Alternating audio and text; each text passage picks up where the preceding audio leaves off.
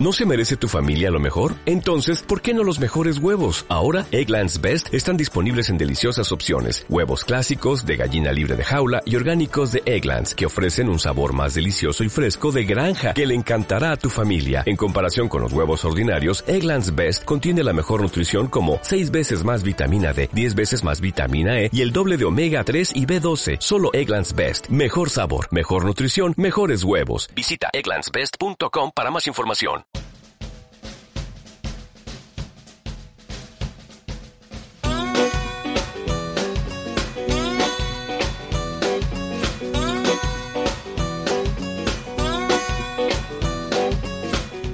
Hola Trotamundos, bienvenidos, bienvenidas a un gran viaje. Soy Pablo Strubel, autor de la web y el libro Cómo preparar un gran viaje y organizador de las jornadas de los grandes viajes.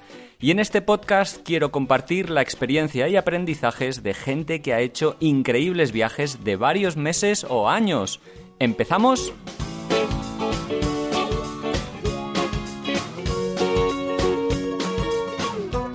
Hola, hola, hola amigos, amigas, ¿cómo estáis? ¿Qué tal va todo esta semana? Bueno, espero que muy bien. Nosotros ya en Barcelona, ultimando los detalles de lo que son las jornadas YATI de los grandes viajes de este año que bueno, si estás escuchando esto el día de la publicación, que es el lunes 5 de junio, pues nada, que sepas que mañana, martes, eh, inauguramos las jornadas en Barcelona, en la Biblioteca Jaume Fuster.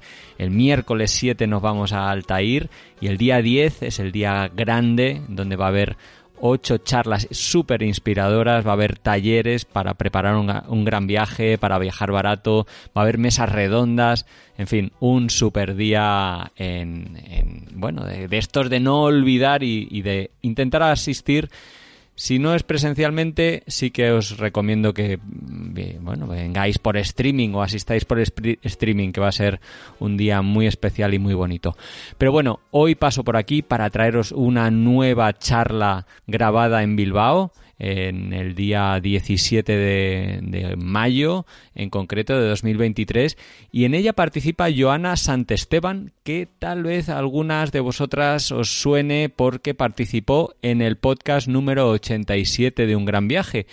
Básicamente nos va a contar el mismo viaje. Fue un viaje que ella se pidió una excedencia, era ingeniera y se, bueno, se decidió con 35 años pues lanzarse a, a dar la vuelta al mundo. En realidad, bueno, partía sin una ruta definida, sí que tenía la idea clara de empezar por Nepal, pero luego pues se dejó fluir, ¿no? Eh, al final estuvo viajando por Asia, por Nueva Zelanda, por Estados Unidos y finalmente acabó en Islandia un año después. De todo esto y de un viaje de los Balcanes, de cómo, bueno, ha cambiado su vida a partir de ese viaje y cómo se dedica ahora a vivir de los viajes. En fin, nos habla en esta, en esta charla estupenda que dio en, en Bilbao y también, bueno, nos hablaba en el podcast número 87 que, bueno, también te invito, si te ha gustado o te gusta esta, esta charla, a que lo escuches porque estuvo muy bien y yo creo que son sobre todo complementarios. Algunas cosas son comunes, pero eh, son complementarios por el enfoque, por el tipo de preguntas, por las reflexiones, porque en el 87 yo le hacía las preguntas y en este nuevo podcast, pues ella es a quien ha decidido qué contar, cómo contarlo y durante cuánto tiempo. Así que nada, no me enrollo más, os dejo con, con esta charla, una charla estupenda. Como os decía, al final podréis escuchar las preguntas que hizo el público y nada, aguardo vuestras opiniones, comentarios, en, tanto en iVoox como en Spotify. Ya sabéis que podéis comentar sobre este programa y si queréis poner una reseña en iTunes, en Apple Podcasts o en Spotify comentando que lo mucho que os gusta un gran viaje, pues os lo agradezco un montón. Venga, seguimos trabajando duro y vosotros espero que disfrutando con este nuevo podcast. Saludos. Bueno, pues Arracha León, buenas tardes a todas, a todos y bueno, lo primero, pues muchísimas gracias por venir a esta inauguración de las jornadas de los grandes de los grandes viajes y muchísimas gracias lo primero pues a Pablo y a Iciar que no la veo, pero sé que está por ahí. Que nada, pues que hayan podido crear este evento de gente viajera, de gente que le gusta viajar, aventurera, ¿no? Y poder expresarnos y poder contar nuestras historias y igual servir de inspiración y que otra gente nos pueda inspirar a nosotros, porque yo hice este viaje, pero bueno, tengo muchísimos planes y me encantaría escuchar todas las historias que, que, va, que se van a relatar aquí. Así que, que nada, gracias por contar conmigo, por creer que vale la pena mi, contar mi historia. Y bueno, nada, que espero estar a la, a la altura. Y nada, me llamo Joana Santesteban y lo que os voy a contar es eso, cómo cambié mi vida, cómo lo dejé todo, me pedí una excedencia y me fui a viajar por ahí. Realmente yo antes del viaje tenía una vida súper normal. Había acabado mi carrera, eh, había estudiado ingeniería técnica industrial, especialidad mecánica, y me había, me salió, así, nada más salir de la carrera, me salió un, un trabajo fijo. Yo me quería marchar, lo típico, a Inglaterra, aprender inglés, a, a tener mi año sabático, pero mi madre, pues, me convenció, entre comillas, pues para que, para que cogiera ese trabajo fijo, ¿no? ¿Quién no, ¿Quién no iba a querer un trabajo fijo?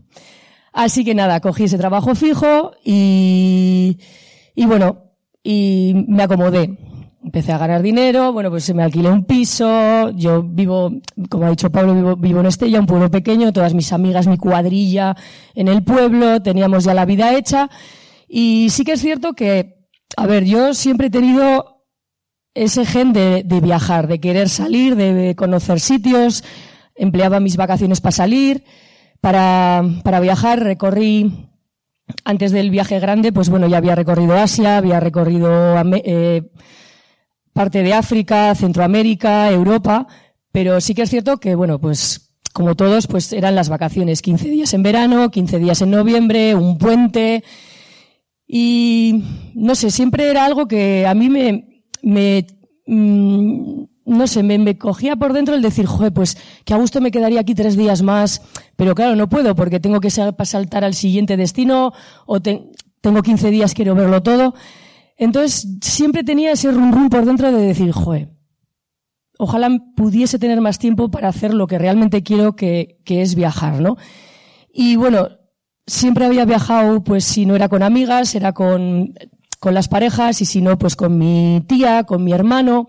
Incluso me llegué a arrancar de decir, bueno, no me acompaña nadie en los viajes, pues bueno, yo me, me voy sola y me voy con un grupo, ¿no? Pues me marché a hacer un surf calma a Lanzarote sin tener ni idea de surf, me marché a, me marché a hacer una travesía en velero a Menorca sin tener ni idea de navegar, me marché a Indonesia a hacer yoga sin tener ni idea de hacer yoga, simplemente por el hecho de no quedarme en casa y de poder aprovechar esas vacaciones que tenía, ¿no? Entonces, cuando, no sé, fue pasando el tiempo y realmente llegó un momento, bueno, que me planté con, me, plan, me planté con 34 años y realmente mi vida, mi vida no había cambiado mucho. Seguía en el mismo trabajo, haciendo las mismas cosas, viviendo en el mismo sitio, con la misma gente. Y hubo un momento que pensé, bueno, ya está. O sea, eh, tengo un coche, tengo una casa alquilada, tenía una pareja, y la vida que no me va a ofrecer más, no, no hay nada más, la verdad que eso me dio un poco de, me dio un poco de vértigo, la verdad. Y sí que es cierto que yo ya empecé como a barruntar la idea de poder hacer algo, de poder hacer algo grande, de poder hacer algo más, ¿no? Cuando en el 2017 me fui a, a Mozambique de vacaciones, ese fue como el momento clave. ¿Por qué? Porque en este viaje conocí a Dani Viera, que ha hablado Pablo de él, era el coordinador de mi viaje y venía de hacerse su gran viaje y entonces empezamos a hablar de cómo lo había preparado, de lo fácil que era, de que no había ningún problema, de que todo estaba súper bien, o sea, que era muy fácil moverse. Y joder, y yo dije, joder, pues si él es capaz, pues ¿por qué yo no, no? Y ya volví de Mozambique y volví ya con la idea de, de, hacer ese, de hacer ese viaje. Dije, bueno, ya está, hasta aquí. Tenía, tenía salud, en ese momento tenía salud, tenía, mi familia estaba bien, tenía un dinero ahorrado, no tenía ninguna carga, no tenía hipotecas, no tenía hijos, no tenía nada, y dije, joder, pues es que igual es ahora o nunca, ¿no? Y entonces ya empecé un poco a gestar la idea. Primero lo hablé con mi padre, con mi madre, con mi padre y con mi hermano, que ellos me entendieron perfectamente, y sí que mi madre, pues, eh, sabía que no se iba a tomar muy bien. decidí no contarle nada, que pasase el tiempo, quería ahorrarle unos meses de, unos meses de intranquilidad, hasta que, bueno, llegó mi cumpleaños y, y ya, claro, mi pueblo casi todo el mundo ya lo sabía, y entonces, pues me dijeron, Joana, o sea, o díselo porque se va a enterar por la calle. Y fue curioso porque, eh, llegué y le dije, mamá, tengo algo que decirte, y mi madre dijo, ¿estás embarazada? y, digo, no, voy a dejar el curro y me voy a ir a viajar.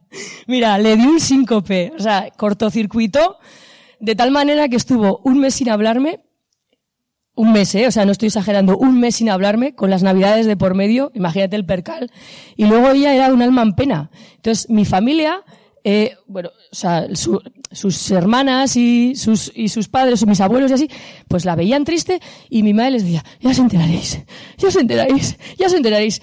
Y claro, mi, mi familia pensaba que estaba enferma o que se iba a divorciar, o sea, era un, fue, hubo un periodo que, la, eh, que fue un drama en mi casa, pero porque mi madre, o sea, es que ya te digo que, que colapsó.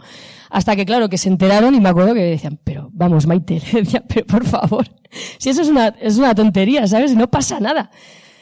Es cierto que luego mi madre hablándolo, pues sí que es cierto que pues que encuentra la hija de la prima que lo hizo, una de su trabajo que tiene a su sobrina que también lo hizo, no sé qué. Y bueno, ya mi madre empezó un poco a entrar. Pero bueno, sí que, sí que le costó y la verdad que eso a mí en un, al principio me, jo, no me echó para atrás, pero me dolió que igual mi madre no, no llegase a compartir esa, esa alegría que tenía yo, ¿no? Cuando lo dije en el Curros no, no tuve ningún problema porque me acuerdo que mi gerente era un, era un tío joven y cuando le conté por qué me quería pedir la excedencia, eh, bueno, no dejé el curro porque claro, mi madre me dijo, no dejes el curro, no vaya a ser, pide una excedencia y luego ya veremos, ¿no? Y pues por no oírla, pues dije, venga, pues pido la excedencia. Y cuando lo comenté, el chico pues me dijo, o sea, Joana, no te voy a ofrecer nada. No te, no te, quiero ofrecer nada, vas a ir a cumplir el sueño de tu vida. No voy a ser yo el que por ofrecerte más dinero o por ofrecerte una mejor posición eh, haga que tú no hagas ese viaje, ¿no? Vete, hazlo y cuando vuelvas, pues ya, pues ya veremos. Entonces, bueno, de, la verdad que lo tuve todo de cara. Yo creo que era por eso, porque era el momento, porque era el momento en el que lo tenía que hacer. Y a partir de ahí ya empecé con los preparativos. mochila, eh, cómo llevar el dinero, qué llevarme, qué no llevarme, cuánto calzado, si chubasquero, si no chubasquero. O sea, eso fue, más vale que tuve un tiempo bastante grande hasta que me marché y pude eh, pensarlo, mascarlo, poner en la mochila, quitar, volver a poner. Y bueno, lo que sí que decidí era que yo quería hacer un viaje súper libre. No quería organizar absolutamente nada. Mi vida ya había estado muy organizada hasta entonces y lo que quería era eh, libre albedrío, ver por dónde me iba a llevar la vida. Entonces, eh, lo que sí que elegí primero fue Nepal. Fue mi primer destino y porque realmente quise empezar por Nepal. Nepal siempre había sido un país que me había flipado, pero nunca lo había hecho pues porque no tenía un tiempo que yo creía de calidad para poder verlo en condiciones, ¿no? Y entonces dije, pues bueno, pues empiezo por Nepal y luego pues ya veremos qué hacer. Yo decidí, haciendo un poco de cuentas, un presupuesto de unos 20 euros al día. Esos 20 euros contaban la comida, el alojamiento y el transporte interno. Los, los aviones los dejaba aparte. Y bueno, aquí podéis ver un poco lo que fue al final mi recorrido. Fue sobre todo el sudeste eh, Asia, el sudeste asiático, acabé saltando a Filipinas, Nepal y, perdón, a Filipinas, a Nueva Zelanda. Y ya de Nueva Zelanda, por no volver hacia atrás, porque me dio una pereza horrible, pues ya salté hacia adelante y es cuando ya hice Hawái, Estados Unidos, Islandia y volví por Londres porque justo mi hermano estaba trabajando allá y dije, bueno, pues aprovecho y veo a mi hermano que llevaba un año sin verlo. Entonces, nada, ahí llegó el 7 de mayo, que era la fecha que yo me había puesto. Eh, arranqué directa, bueno, cogí mi mochila, me acuerdo que el viaje desde Logroño hasta Madrid lo lloré entero, las cuatro horas y media lo lloré como una madalena, yo la gente del, del, autobús no sé lo que pensó cuando me, cuando me iría a llorar, pero lloraba, no lloraba, nunca jamás me he arrepentido de lo que hice, nunca jamás he pensado, joder, qué mal o ¿por qué hiciste esto? Sino que era, yo creo que era una, una salida de escape de todo la, igual la tensión previa de vaciar la casa, de recogerlo todo, de decirle a todo el mundo adiós y el no saber qué me va a esperar, el, el saber que voy a estar sola, que, que, que me voy a encontrar, ¿no? Y me acuerdo que lloré, lloré, lo saqué, me limpié. Cuando llegué ya a Madrid estaba ya un poco recompuesta. Cogí el avión y me planté en Katmandú. Eh, ese primer viaje yo lo recuerdo, lo disfruté, me gustó, volvería a hojas ciegas, pero sí que es cierto que a nivel personal estaba un poco eh, atenazada. Los miedos, las incertidumbres, el, me daba miedo pues que me viese la gente sola, pues o sea, es que son cosas que ahora lo piensas igual, pues dices qué tontería, ¿no? Pero el decir, eh, pues eso, si me ven sola igual me hacen algo, o si, no sé, siempre andaba como un poco como, ay, que no se haga de noche y me pille en la calle. Y entonces, eh, en ese aspecto, bueno, pues yo creo que pues era algo normal porque ya te digo que nunca había viajado sola y luego lo fui puliendo y al final, pues bueno, pues al final acabé disfrutando, disfrutándolo al máximo, ¿no? Pero bueno, cuando yo entré en el, en el recorrido de los Anapurnas, era eso, era algo era la, eh, la ilusión del sueño cumplido. Yo cada día me despertaba, veía las montañas y decía, o sea, eh, esto es un regalazo. O sea, soy súper afortunada. O sea, no me puedo creer que esté aquí, ¿no? Y, y gracias a Dios, bueno, pues al final eh, los, el recorrido de los Anapurnas es como un camino Santiago, vas andando, son etapas, hay aldeas, hay, hay poblaciones donde te puedes quedar a dormir y al final vas encontrando como gente por el camino con la que te vas uniendo. Realmente yo ahí hice una pequeña familia de gente eh, de muchísimas nacionalidades, nos arropamos muchísimo, había gente que ya estaba al final del viaje que se iba, había gente que estaba de vacaciones y la verdad que, que compartimos muchísimo, ¿no? 24 horas juntos yo me acuerdo el día que nos tuvimos que despedir, lloramos también a, cataratas. O sea, y yo creo que el nexo de unión que tengo con esa gente, yo creo que igual luego no lo llegué a, experimentar con otra, con el resto de gente que pude conocer. Por, porque yo creo que al final te acabas acostumbrando a que la gente pues va, viene, cada uno lleva su vida, su trayecto, su, su historia y que sabes que te vas a encontrar unos días y luego te vas a separar. Pero ese primer momento, esa, esa primera familia, yo la verdad que la guardo con un, con un, con un cariño eh, espectacular. Y bueno, como Nepal sí que era un viaje al que, yo quería ir, mi siguiente destino, que fue India, no lo quería ver ni en pintura. O sea, si, hace, si un año antes del viaje me dices que voy a estar en la India, te digo que ni de palo. O sea, que ni de palo. Porque eh, India es algo que me daba, me daba mucho miedo y pues por lo que oyes, por lo que la gente te cuenta, por, por muchas cosas tenían mucho prejuicio hacia, hacia el país, ¿no? Pero claro, estando en Nepal, pues, pues es que me quedaba al lado.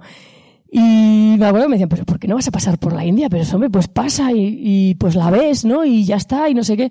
Entonces, eh, ella es mi tía Sandra, ay, perdón. ella es mi tía Sandra, es la hermana pequeña de mi padre con la que he viajado un mogollón y ella me dijo, venga, yo me, me voy desde Estados Unidos, ella vivía en Estados Unidos, me voy a, a Nueva Delhi y hacemos el viaje juntas. Y dije, bueno, pues yo con mi tía pues me fío. Eh, ¿Cuál fue el plan? Que, claro, yo ya venía de Nepal, que podía venir un poquito preparada, pero mi tía eh, le sobrepasó el país por todos los lados. O sea, yo me acuerdo, el primer día en Nueva Delhi estábamos en el hostel y me, me dijo, Yana, eh, yo me quiero ir.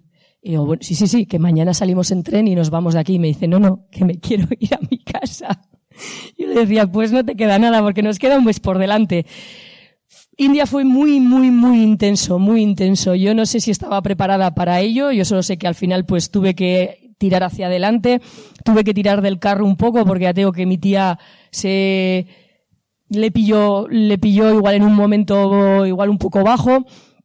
India es muy intenso, muy intenso. Eh, salíamos a la calle, pues dos chicas rubias, blanquitas, eh, nos paraban cada dos por tres el selfie me, selfie me, selfie me. Yo decidí, por tomármelo un poco de risa, que cada vez que me pedían un selfie, yo iba a hacer la misma foto. O sea, creerme que cuando llevaba como 50, 60 selfies, dije, eh, se acabó, dejo, lo dejo. O sea, yo ya dejo de sacar fotos. Pero te estoy hablando que igual era el cuarto día, el quinto día en la India. O sea, había momentos que no podíamos andar. Te paraban a hacer una foto y se iba acoplando gente, se iba acoplando gente y es que no veías manera de, salir de ahí. el espacio vital, pues nosotras, y sobre todo mi tía que venía de Estados Unidos, que ahí el espacio vital es como de 5 metros, eh, el espacio vital no existía. Entonces, nos, al principio nos costó mucho entender ese país, muchísimo. Y nos llevó a enfadarnos entre nosotras. El día que estuvimos en el Taj Mahal ni nos hablamos. Tenemos las fotos y está ella como ahí, yo a dos metros, las dos así, delante del Taj Mahal, porque ni nos hablábamos de la, de la mala leche que estábamos haciendo, pues, pero no entre nosotras, sino por, por todo el, por todo el ambiente que, que teníamos delante. Pero bueno, lo supimos, nos sobre, nos repusimos a ello, nos lo tomamos con filosofía, decir, bueno, India es India, no lo vamos a entender, con nuestra cabeza de occidental no lo vamos a entender, vamos a intentar fluir, vamos a intentar pasárnoslo bien y, seguir hacia adelante. Acabamos el, el, viaje en Dharamsala y en Rishikesh. Ahí también, bueno, yo creo que están más acostumbrados a ver occidentales. Ya no era el agobio, no era tan, tan fuerte. Acabamos, acabamos en Rishikesh haciéndonos un retiro de yoga, que yo creo que eso también nos vino muy bien a las dos. Y ahí es donde decidí porque yo ya venía haciendo yoga muchos años y decidí que, joder, que estando tan cerca quería hacerme una formación de yoga de profesores de 200 horas en unas RAM de Rishikesh. Y me daban fecha para septiembre. Entonces me quedaba como mes y medio para viajar y dije, bueno, pues no se me separó mucho y luego vuelvo a la India. Ahí es como cuando decidí ir a Sri Lanka. Sri Lanka, bueno, después de haber sobrevivido a la India, Sri Lanka me pareció algo maravilloso y estupendo y facilísima de viajar. Ya no era la intensidad que había en la India, eh, era todo mucho más fácil, más pequeñito, más cercano. Los viajes en tren eran una maravilla. Yo me acuerdo que llegaba a la estación de tren y siempre había alguien que te preguntaba pues a dónde querías ir, te acompañaban, incluso un chaval hasta un día me pagó el billete de tren porque él iba a trabajar y me dijo, sí, sí, pues lo típico, tengo el bonobús este y yo te, yo te, te pago que me sale más barato y te vienes. O sea, fue una, fue como un soplo de aire fresco de, de, de salir de, de, la India y, y, entrar en, y entrar en, en Sri Lanka. Eh, en este momento yo eh, estaba viajando sola, pero hubo un momento que una chica alemana se, me llamó y me dijo, oye, ella la había conocido en India y me dijo, oye, que me voy para, Sri Lanka. Y gracias a ella, eh, yo añadí un plus al viaje porque nunca me lo había pensado que era el scooter. Yo nunca había andado en scooter. Ella sí. Entonces, cuando llegábamos a un a una ciudad, alquilábamos la scooter y nos íbamos con la scooter por los pueblos de alrededor. Y dije, jolines, pues esto también me da un plus de, libertad, ¿no? Para poder para poder yo igual ver sitios que igual con un autobús local o con un tren, pues igual no llegaría. La cosa es eso, que nunca había, nunca había andado y mis primeras lecciones en moto me las dio ella al lado de las cuevas de Dambulia en, en Sri Lanka, en una esplanada que no sé ni yo ni por qué no rompí la moto porque no tuve yo ahí un accidente. El caso es que, bueno, cuando tuve que salir de Sri Lanka, eh, había leído en algún blog de viajes que los viajes a Maldivas eran baratos. Y yo dije, esto seguro que es mentira. Oye, pues me puse a mirar y la verdad que sí que eran baratos. Juraría que me costó el viaje 80 euros. Digo barato para como estaban los viajes. Y dije, bueno, pues ¿por qué no me voy a ir a Maldivas? ¿Cuándo voy a tener yo la oportunidad de ir a Maldivas? Y decidí que el viaje a Maldivas iban a ser las vacaciones de mi viaje. Yo ya llevaba tres meses viajando, había estado en Nepal, había estado en la India, Sri Lanka, y dije, pues mira, me voy a cuidar y me voy a dar un caprichito. Esta es la interpretación gráfica de lo que hice yo en Maldivas en las, creo que fueron 10 días en los que estuve allá. Eh, fui a dos islas públicas, no, no, no quise ir a resort, ni muchísimo menos, y entonces fui a Mafusi y a Difusi, que eran dos islas que tenían una un kilómetro y 200 metros y la otra eran 900 metros y 200 metros. O sea, imaginaos la isla. No había coches, eran carritos de golf, motillos y, y me dediqué pues eso, a relajarme, a hacer snorkel, a nadar. Sí que es cierto que el, alojamiento era un poquito caro, pero lo que era la comida y el beber era súper barato. Entonces, bueno, ahí compensé, compensé un poco.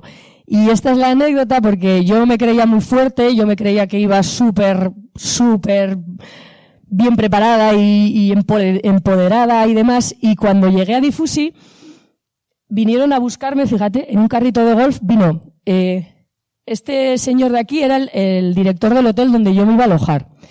Y vino con el carrito de golf y vino a recogerme la mochila. Y no me dejaron cargar con la mochila, me la pusieron, me llevaron. Y bueno, ¿qué tal? Bienvenida, es un placer. Bueno, yo llegué a la recepción y esta chica, que era la recepcionista, que bueno, a día de hoy todavía sigo teniendo contacto con ella, me trajo un cóctel sin alcohol, porque Maldivas es musulmán, y yo de repente me rompí a llorar. Pero rompí, me, me rompí. O sea, no podía articular palabra, yo venga a llorar, ellos súper apurados porque no sabía lo que me estaba pasando. Eh, yo solo, yo me decía, pues, any problem, any problem. Y yo, no, no, no. Everything is perfect, perfect. y, o sea, alucinaban porque yo creo que para ellos, que sería lo que hacían siempre con todos los turistas, y no, igual se quedaron diciendo de por qué yo estaba llorando, ¿no? Como diciendo, ¿hemos hecho algo mal? ¿Estás bien? ¿Te pasa algo? Y yo, no, no, no. Y yo creo que fue esa sensación de arropamiento, ¿no? De calidez, de, de familiaridad. Igual no lo había sentido hasta ese momento, igual había sido todo igual con la gente igual, no igual más fríos, o igual yo había estado más fría, ¿sabes? Y en ese momento es como que, bueno, me, me, rompí. Bueno, él, el gerente del hotel, me invitaba a las noches a fumar sisa con él. Todos los días me preguntaban, como los, como padres, ¿a dónde vas? ¿Qué vas a hacer hoy? Y cuando volvía, ¿qué te ha gustado? ¿Has estado bien? No sé qué. Bueno, la verdad que, que fue como una recarga de energía, una recarga súper grande para seguir mi viaje. Después de, Después de Maldivas fui a Tailandia. Tenía muy pocos días y decidí que iba a aprovechar esos días. Eh, no haciendo mucho turismo, porque la verdad que Tailandia no hizo mucho turismo, lo que me dediqué es a bucear. Yo a mí me gustaba mucho bucear, pero siempre había hecho eh, bautismos de buceo y dije, joder, estás en el sudeste asiático, vas a pues, Filipinas, Camboya, Vietnam, Tailandia, ¿no te vas a sacar el curso de buceo? Pues ahí invertí 10 días que estuve en Kotao eh, haciéndome el Open Water, el Advance, y si llego a tener un mes más, pues hubiese acabado siendo instructora de buceo, porque la verdad que a mí, o sea, a mí el buceo es que, es que me flipa, me, me encanta. Y nada, y cuando ya terminaba eh, esos 10 días en Kotao, pues tuve que volver a India después de cuatro vuelos, que no sé cuánto tiempo me costó volver desde Bangkok hasta, hasta Rishikesh para empezar el curso de formación de, de yoga de, en Rishikesh. Un curso de 200 horas en el que vives, convives en un ashram con los alumnos, con los profesores, allá das las clases, comes, desayunas, cenas y la verdad que lo tuve que hacer en inglés, que eso también fue un reto para mí, porque bueno, mi nivel de inglés para los, para las horas que he invertido es no me cunde. A mí el inglés, la verdad que no, no me cunde. Y fue muy gratificante porque éramos gente de muchísimos países. Bueno, yo estoy aquí, esta chica es Carlota, que es de Madrid, pero todos los demás son de fuera, ¿vale? Había gente de Alemania, un chico indio, Sudáfrica, Estados Unidos, Indonesia, o sea, era eh, Francia, bueno, éramos gente de muchísimos sitios muy, muy diferentes y todos conviviendo allá.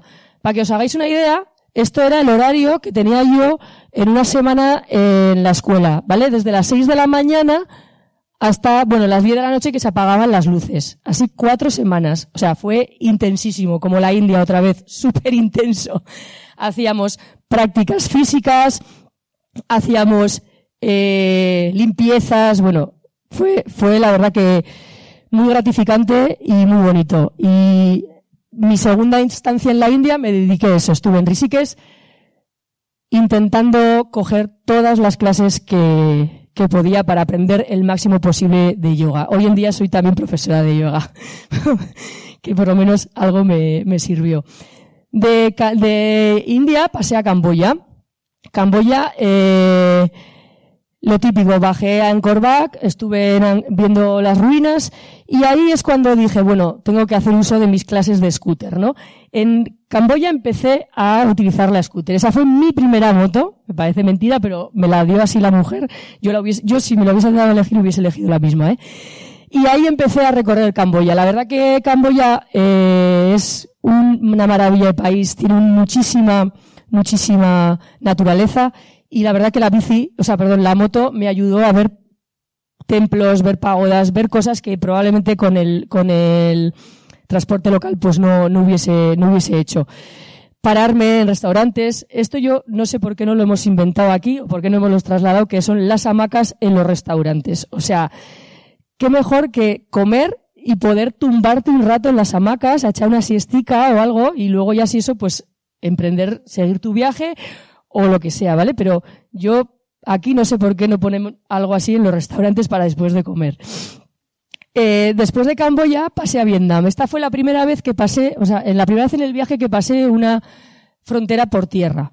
Todas habían sido por, por avión y después de aquí también fueron todas por avión y esta fue la primera por tierra eh, curioso, la verdad, porque en lo que son las, las fronteras siempre hay como un microcosmos. Es algo que no tiene nada que ver con el país ni que vas a dejar ni al que vas a visitar.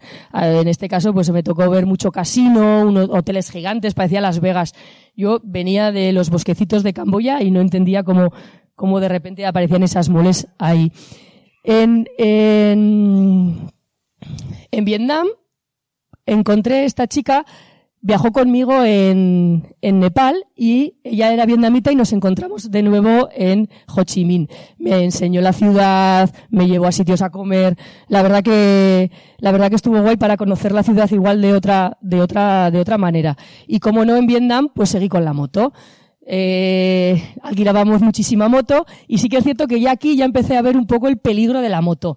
Porque claro, yo para, no me había pasado nunca nada, no me pasó nada, pero es que en Vietnam los hosteles parecen hospitales. Tú entras y todo el mundo está vendado, con puntos, con un golpe, con no sé qué, con una quemadura y es todo de las motos. Yo, gracias a Dios, no, no, no me pasó nada, pero sí que, sí que la usé bastante y la verdad que Vietnam es un país maravilloso para recorrerlo en moto, para perderte por sus paisajes, por sus montañas, eh, es espectacular.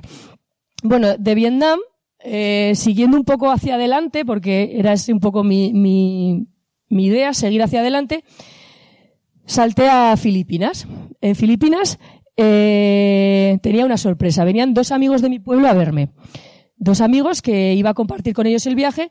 En un primer momento yo estuve una semana sola, buceando, aprovechando los cursos que me había hecho en Tailandia y eh, después llegaron mis amigos y ya con ellos montamos una pequeña ruta. Ellos se dejaron hacer, me dejaron que yo organizase, entre comillas, el viaje y yo les dije, mira, va a ser un viaje mochilero, vamos a dormir en sitios por dos, tres euros y vamos a utilizar eh, transporte público y, y vamos, y lo vamos a hacer lo más tirado posible, ¿vale? Y bueno, y alucinaron. Filipinas es un sitio maravilloso, eh, muchísima naturaleza, te, te, permite estar haciendo pues un viaje más tranquilo, no hay un agobio de tener que ver cosas, porque al final es, es naturaleza. Y luego ellos, los, los filipinos, son totalmente distintos a lo que yo venía viendo de Asia, son súper alegres, súper divertidos y tienen eh, su idioma, que es el tagalo, tienen metida muchas palabras españolas. Entonces es muy fácil entenderte con ellos, aunque no sepas inglés. Ellos hablan un inglés muy bueno. Pero todos tenían un abuelo vasco, un bisabuelo gallego. Entonces les encantaba que tú fueses español y todos querían hablar contigo. Entonces mis amigos, que no tenían ni pajolera idea de, de inglés, eh, se pudieron desenvolver, súper bien en el país. Y eso lo, disfrutaron mucho. Hoy es el día que han pasado cinco años y nos juntamos y seguimos hablando del viaje de, Filipinas. Y bueno, luego ellos se marcharon y yo aún tuve una semana más pues para seguir buceando. Me marché a Malapascua a ver tiburones y a intentar ver lo máximo posible. La siguiente parada fue una parada técnica en Hong Kong. Yo tenía que hacer una escala en Hong Kong y perdí un avión. perdí un avión, no había hecho un visado que tenía que hacer. Se me cerraron la, la facturación y me tuve que quedar un día allá. Pues bueno, al final aprendes que bueno, pues que todo tiene solución y más pues pagando, ¿no? Pues tuve que cambiar el billete de avión y, y, al día siguiente pues salir hacia Nueva Zelanda. Nueva Zelanda me esperaba Dani Viera, este es el chico que hemos hablado que tenemos Pablo y yo en común, de amigo, y en Nueva Zelanda fue eh, como un plus del plus del viaje, ¿vale? Este, como hemos hablado, es un chico que es, está súper viajado y su manera de viajar es autostop, acampada, couchsurfing, entonces, para mí era eh, aprender a otras modalidades de viaje, ¿no? En Nueva Zelanda es súper fácil eh, hacer autostop y luego el tema de la acampada, porque tienen muchas zonas preparadas para la acampada y, y con una aplicación que había, pues podías buscar un sitio y ir, a veces eran gratis, a veces tienes que pagar un poco, pero claro, para lo caro que es Nueva Zelanda, el acampar salía relativamente barato. Obviamente comíamos, bueno, pues ya veis, esto es un tupper de helado de limón, que lo llevábamos a modo de fiambrera, entonces nos preparamos ensaladas frías con queso y poco más, o sea, no sé cuántas, muy pocas veces comí caliente en Nueva Zelanda. Sí que hicimos también mucha recolocación de coche. En Nueva Zelanda y en Islandia, o sea, y en Australia, se recolocan coches. Al final, coges el coche, pagas el seguro y lo tienes que llevar a donde te dice la agencia de, viaje, o sea, la, agencia de alquiler. Te, te, permite moverte por el, por el, país, llevar el coche e ir parando e ir viendo cosas. Al final Nueva Zelanda es súper caro, teníamos que abaratarlo de alguna manera. Y el Couchsurfing, bueno, pues para el que no lo conozca, ¿no? Pues al final es una comunidad de gente que ofrece sus casas, sus sofás, sus suelos, lo que tenga, pues para que tú duermas, ¿no? Y no es algo así como gratuito de venga por la cara estoy gratis, sino que es más un intercambio cultural, ¿no? La gente que te ofrece la casa le gusta que hable, que hables, que estés. Y bueno, cuando pasé de, bueno, cuando llegué a Nueva Zelanda, ahí se me acababa el mapa. Decía, pues, ¿qué hago yo ahora? No voy a volver para atrás. Y decidí tirar para adelante. Y de lo siguiente, pues, era Hawái. Carísimo, carísimo. Yo ya entendéis que ya el presupuesto de 20 euros lo tenía olvidado. en Hawái, bueno, pues lo mismo, para abaratar costes decidí, decidí seguir haciendo couchsurfing. El couchsurfing me permitió, pues, dormir en un velero en Big Island, dormir en un rascacielos en el piso 60 en Honolulu, y la verdad que, que Hawái, mm, a nivel de naturaleza, a mí es algo que, me sorprendió. Vi ballenas, eh, los volcanes a 3.500 metros, sus playas, sus selvas. La verdad que, fue, que fue espectacular. Yo esperaba un poquito mejor de tiempo, todo se ha dicho, ya veis allá que voy con jersey y con pantalón largo, porque la verdad que hacía un poco de rasca, no me pude bañar mucho, pero, pero bueno, la verdad que, que a mí personalmente me, me sorprendió. Y de Hawái salté a Estados Unidos. En Estados Unidos vivía mi tía, que había estado conmigo en India, vivía en Denver. Y, y, me lo tomé como, bueno, pues como un reseteo. Yo ya llevaba muchos tiempos viajando y en casa de mi tía, pues, eh, pues tortilla de patata. Yo ya después del año viajando, yo ya quería pocas cosas. Quería tortilla de patata, una camita cómoda para mí sola, en una habitación sola, y, ducha de agua caliente. O sea, tampoco pedía mucho más. Aprendes a valorar muchísimo las cosas pequeñas y la verdad que esa primera tortilla de patata la guardo en un rinconcito de mi corazón. Eh, bueno, aquí ya era febrero, sí, aquí ya era febrero, hacía un frío que te mueres. Tuve que coger, cambiar la ropa y, y mi siguiente destino iba a ser Islandia. Auroras boreales, pero claro, como hablamos era febrero. Me compré un saco de dormir de menos 10 grados en Estados Unidos y, y en Islandia sí que se puede hacer autostop, pero en, en, invierno es un poco más difícil y lo que hice fue alquilarme un coche. Entonces, para abaratar gastos, dormía en el coche. En Islandia. Lo mismo, eh, empecé, o sea, cero de comida caliente, dormía, pues si había algún camping me paraba en el camping, si no me paraba en, en parkings, comía aguacate, hummus, queso, y a sobrevivir. Eh, uno de los días cometí una gatada bastante grande y metí el coche por donde no debía meterlo, porque Islandia piensas que es un país eh, europeo y la verdad que es un, un, país bastante salvaje, entre comillas. Metí el coche hasta el gargancho, no lo pude sacar, bueno, bueno, fue un Cristo, vino, tuve que llamar al hostel donde estaba, los del hostel llamaron a, la, a una grúa, parece un monster gigante que me cogió, me hizo así, ¡fa! y mandó el coche casi hasta la carretera. Y, bueno, y 60 eurazos o 70 eurazos que me cobró para cinco minutos. Islandia también es un país que, que, que si todo va bien es fenomenal, pero como te pasa algo gordo, o sea, ya puedes preparar la cartera. Pero bueno, todo, eh, todo mereció la pena, pues porque al final el último día conseguí ver auroras boreales que nunca jamás las había visto y ahí ya se me olvidó todo. Se me olvidaron el frío de las noches, la comida fría y, todo. Y ya de Islandia, ya terminando, eh, acabé en Londres, sin más, era una parada técnica, mi hermano estaba allá y decidí pues pararme, pues eso, llevábamos un año sin vernos y, y paré. Justo llegaba el día de su cumpleaños, que y bueno, pues fue un reencuentro pues muy chulo y también sé que estuve durmiendo muchísimo tiempo. Tampoco que recuerdo mucho de Londres porque creo que llevaba el, el jet lag acumulado de todo el viaje y la verdad que me hizo muchísima ilusión el, el, el ver a mi hermano antes de volver a casa. Y de, y de Londres pues acabé en Zaragoza. Ahí ya vinieron mis padres a recogerme y volví a casa. ¿Qué ha sido de mi vida después del viaje? Pues la verdad que que ya no es, nada igual. Yo al principio igual podía tener un poco miedo, ¿no? Que iba a ser de mí, quién iba a ser yo. Y la verdad que volví del viaje eh, totalmente nueva, pero como una versión mejorada. Era mucho más segura de mí misma. Había aprendido a estar conmigo, a entenderme, a valorarme, a decidir qué cosas me gustan, qué cosas no me gustan.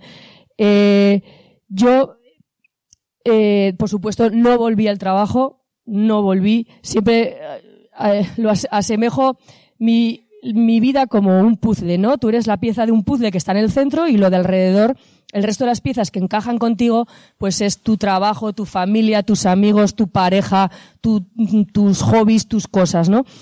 Cuando yo decido salir de toda mi zona de confort y enfrentarme al exterior, esa pieza del puzzle, pues la sacas, ¿no? Y queda un huequito. Pero claro, cuando vuelves del viaje, esa pieza ha cambiado, tú ya no eres la misma. Entonces, es imposible que esa pieza vuelva a encajar en el sitio en el que estaba. Eh, es totalmente imposible. Bueno, para mí fue imposible. Yo no, no pude volver a eso. Eh, yo me acuerdo de una de mis amigas, con todo su amor y con todo su cariño, me dijo, Joana, no te preocupes, todas vamos a hacer que vuelvas a tu vida normal. y fue como, ¿cómo? no, no, no, perdona. O sea, yo he estado en mi vida normal. Ese, este año ha sido, ha sido normal para mí. No han sido unas vacaciones largas. ¿Sabes? Yo he cambiado, yo soy otra persona. He aprendido lo que quiero y lo que no quiero. Y entre esas, bueno, seguí viajando.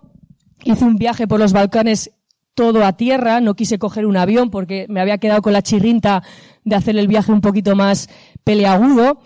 Y a raíz de eso, bueno, pues, eh, gracias al instructor de buceo que comentaba antes, a Rafa y a Dani, comencé a trabajar como guía turístico para una empresa y bueno, fui, estuve de guía en, en Rumanía. Aquí está Raquel, que está ahí, que es una chica de Bilbao. Luego también estuve en Irán, estuve en Costa Rica, todo haciendo de guía.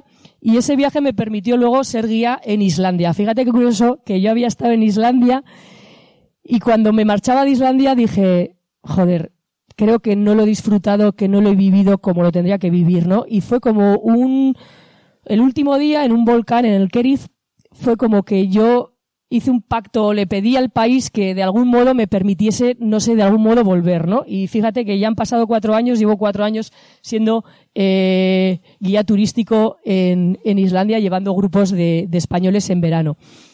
Y bueno, sigo haciendo mis cosas, mis viajes, aquí estoy con mi pareja, eh, siempre probando cosas nuevas, me gusta muchísimo probar cosas nuevas y creo que lo importante de la vida es que es el, el, el intentar cosas, el, el buscar un, un, aliciente, el buscar algo que nos rete, que no, no, nos quedemos pegados en nuestra rutina, que es maravillosa y, y también formamos parte de ella, ¿no? Pero que haya algo, haya algo que nos, que nos motive. Para a mí fue un viaje, pero al resto de gente puede ser tocar la guitarra, escribir un libro, pintar un cuadro o estudiar otra carrera, ¿sabes?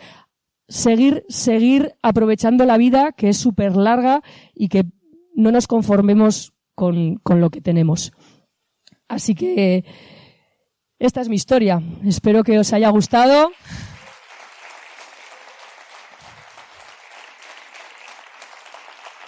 Joana, muchísimas gracias. Eh, enhorabuena, ha estado estupendo. Siempre es complicado, como decíamos, pero yo creo que hemos disfrutado mucho. Y ahora tenemos un tiempito para preguntas. Entonces, tenemos a Iciar con el micrófono inalámbrico ahí, por si alguien quiere hacer alguna pregunta del viaje o de la vida. Ahí nos enciende Gary las luces. Muchísimas gracias. Levantad la mano para que os pueda acercar el micro. Pero yo voy a empezar, si te parece, aprovecho con una pregunta. Has comentado que estabas muy cansada y a mí me llama mucho la atención y me gustaría que me explicaras cansada si, has estado de vacaciones un año. O sea, ¿cansada de qué? ¿Por qué viajar, que es algo tan placentero, cansa? A ver, a mí me cansaba, o sea, me cansó, eh, por un lado, físicamente, porque, vale, estás de vacaciones, pero es un tute, un tute físico de, de estar cambiando pues cada dos por tres el sitio de dormir. Yo no deshacía nunca la mochila, estaba siempre saltando de un sitio a otro, el, cambiar el país. Tú te acomoldabas a un país, idioma, entendías ya un poco las señales, el cambio, el ritmo del país, y cuando ya te habías amoldado, volvías a empezar de nuevo, era otro cambio. Y entonces, al final, yo me noté eh, como muy, muy cansada de todo y también eh, mentalmente. Al final, en el viaje estás siempre muy consciente porque cuando igual tú estás en tu vida normal, pues igual vas en piloto automático, ¿no? Pues vas pum pum, sabes por dónde vas, las mismas calles, los mismos sitios, no sé qué. Pero claro, cuando estás viajando es como que la conciencia se te abre, ¿no? Entonces estás siempre como muy alerta. Entonces es todo, recibes información, información, información, información, información. Yo para mí no llegaba como a desconectar en ese sentido de que todos los días eran muy intensos por, por todo lo vivido. Entonces, cuando bajé el pistón, que es lo que suele pasar, ¿no? Tú estás siempre en un nivel alto y cuando bajas, de repente o enfermas o de repente te sientes súper cansado, te empieza a doler todo. Y yo sentí eso. Podría haber seguido viajando eternamente, pero en el momento que bajé el pistón, ¡fum! Me pegó una bajona espectacular. No sé si tenéis, mira, allí al fondo hay una preguntita. Bueno, gracias por contar tu viaje. Que has dicho que te pillaste una excedencia, ¿no? El momento de volverte y enfrentarte al trabajo y decir que, no querías volver, que ibas a cambiar de vida, ¿cómo fue? Esa parte y con la parte que has dicho de las amigas que, que querían llevarte a la anterior vida. Mira, yo cuando llegué, pues bueno, mi madre volvía a estar ahí y me decía, bueno, ¿y ahora qué? Ahora pues, no, lo mismo, pues... Eh. Y entonces, por un lado, era igual ese miedo al, al, abismo, ¿no? Al qué va a pasar, que, joder, me va a quedar sin curro, ¿qué va a ser de mí? ¿Qué, qué voy a hacer? ¿De qué voy a vivir? Pero por otro, es que no quería volver a cometer los mismos errores, entre comillas, que había cometido antes, ¿no? Entonces, llevo, eso, han pasado, aquí volví en el 19, me han pasado cuatro años, llevo cuatro años sin trabajar de ingeniera, saltando de curro en curro, y he descubierto que, bueno, en mi caso, ¿vale? Yo hablo siempre de una posición, no tengo hipotecas, no tengo hijos, no tengo deudas, tengo una vida bastante austera, entonces he descubierto lo que me daba el viaje, que con poco puedo vivir, ¿vale? Entonces he perdido ese miedo al quedarme sin curro, al que va a pasar mañana, ¿no? Siempre me he buscado, y eso me ha, servido también muy bien el, viaje, el, sacarme las castañas del fuego. A día de hoy, al haber currado en tantos sitios y haber hecho, desarrollado distintas capacidades, yo creo que si volviese a trabajar de ingeniera, creo que sería muchísimo mejor ingeniera de lo que era hace cinco años. Porque he aprendido a desarrollar otras facetas de, de mi personalidad. Y respecto a mis amigas, me costó mogollón. No podía quedar con ellas o sea, o sea, no podía quedar con ellas porque era como, pues eso, el mismo sitio, la misma cerveza. Y entonces eh, me marchaba, me marchaba, yo pues eso, me marché a viajar, eh, aprovechaba luego los viajes de guía para marcharme, me marchaba, volvía un mes, lo justo para, para recibir el calorcico del pueblo y pum, y me volvía, y me volvía a marchar otra vez. Me costó muchísimo eh, eso, y yo hablaba, y yo me sentaba con ellas y los temas de conversación, las cosas, era como, las quiero mucho, pero, pero me aburro a morir. Sí que es cierto que luego, lo mismo, en mi pueblo hay mucha gente que ha hecho lo mismo que yo. Entonces, sí que es cierto que luego me he ido haciendo, pues, grupete de gente que te entiende, que puedes hablar, que hablas de siguientes proyectos. ¿Sabes? Gente que igual quiere hacer eso y te viene a preguntar. Y entonces, sí que es cierto que a raíz de hacer eso, he ido encontrando más gente que, que ha compartido lo mismo que yo y con las mismas sensaciones, que al final es encontrar a alguien con el que poder hablar y que te entienda. ¿Sabes? Entonces, bueno. A día de hoy sigo con mi cuadrilla, ¿eh? No las he. no las he. Vetao. Bueno, ¿alguna preguntita más? Aupi, a mí lo que me preocupa cuando viajo es el tema del agua y el tema de los bichos. Insectos. Insectos. Eh, A mí me preocupaban las culebras. Mm, Bueno, más ¿No? que nada lo que te pica y te puede dar una reacción alérgica que te tienes que ir al hospital y todo. En tantos países como has estado, Sí. ¿qué problemas has tenido? Bueno, yo me imagino que, que, bueno, sería mucha suerte que no hayas eh, ni pillado una diarrea, Nada. nada. Yo, eh, es que, mira, eh, ha, ha habido un momento que he pasado diapositivas, no sé cuántas he tirado. Había una que estaba en la cama con unas bantas. Ahí me dio un golpe de calor en Jaipur y ese día sí que lo pasé mal. Porque andaba eh, con mucho frío y hacía 40 grados y yo estaba con bien de mantas. Ese es el único día que yo me sentí mal. El resto de días nunca me he puesto mala. He comido en todos los sitios el agua, me llevé una cantimplora con un filtro y cogía agua de los grifos y bebía a través del filtro, porque el tema de las botellas de plástico y así me daba mucho cargo de conciencia. Y el tema de los bichos, no me, yo no llevaba ni repelente ni nada, no sé, no me llegó, no me llegó a picar nada, pero llegué a tal estado que no me dolía ni la regla.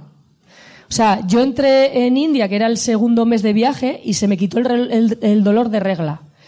Y en Nueva Zelanda me volvió. Así, no sé si era por el calor, por la picante, por la comida, por, por el chai tea que me bebía, no lo sé. Pero te lo juro que a mí siempre me ha dolido la regla y esos ocho meses que he estado de viaje en Asia, he estado ocho meses sin regla. O sea, sin dolor de regla. Entonces yo ahí también, pues lo que te digo, ni una diarrea, ni un malestar, ni un dolor, ni una urticaria, ni nada. A mí lo que me da miedo eran las culebras y gracias a Dios no vi, no vi ninguna. A arañas muchas y les quité el miedo, pero culebras ninguna. Bueno, Joana, el tiempo se nos acaba. Muchísimas gracias por acercarte por aquí, es que ricasco. sí. Y... Muchas gracias. Gracias.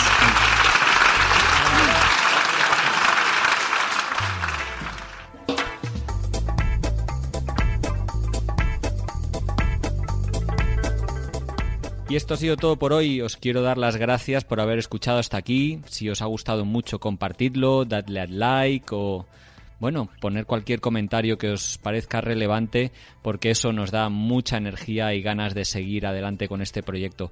Un saludo a todos los oyentes de Radio Viajera, iBox, iTunes, Spotify o allí donde nos estés escuchando y hasta la semana que viene.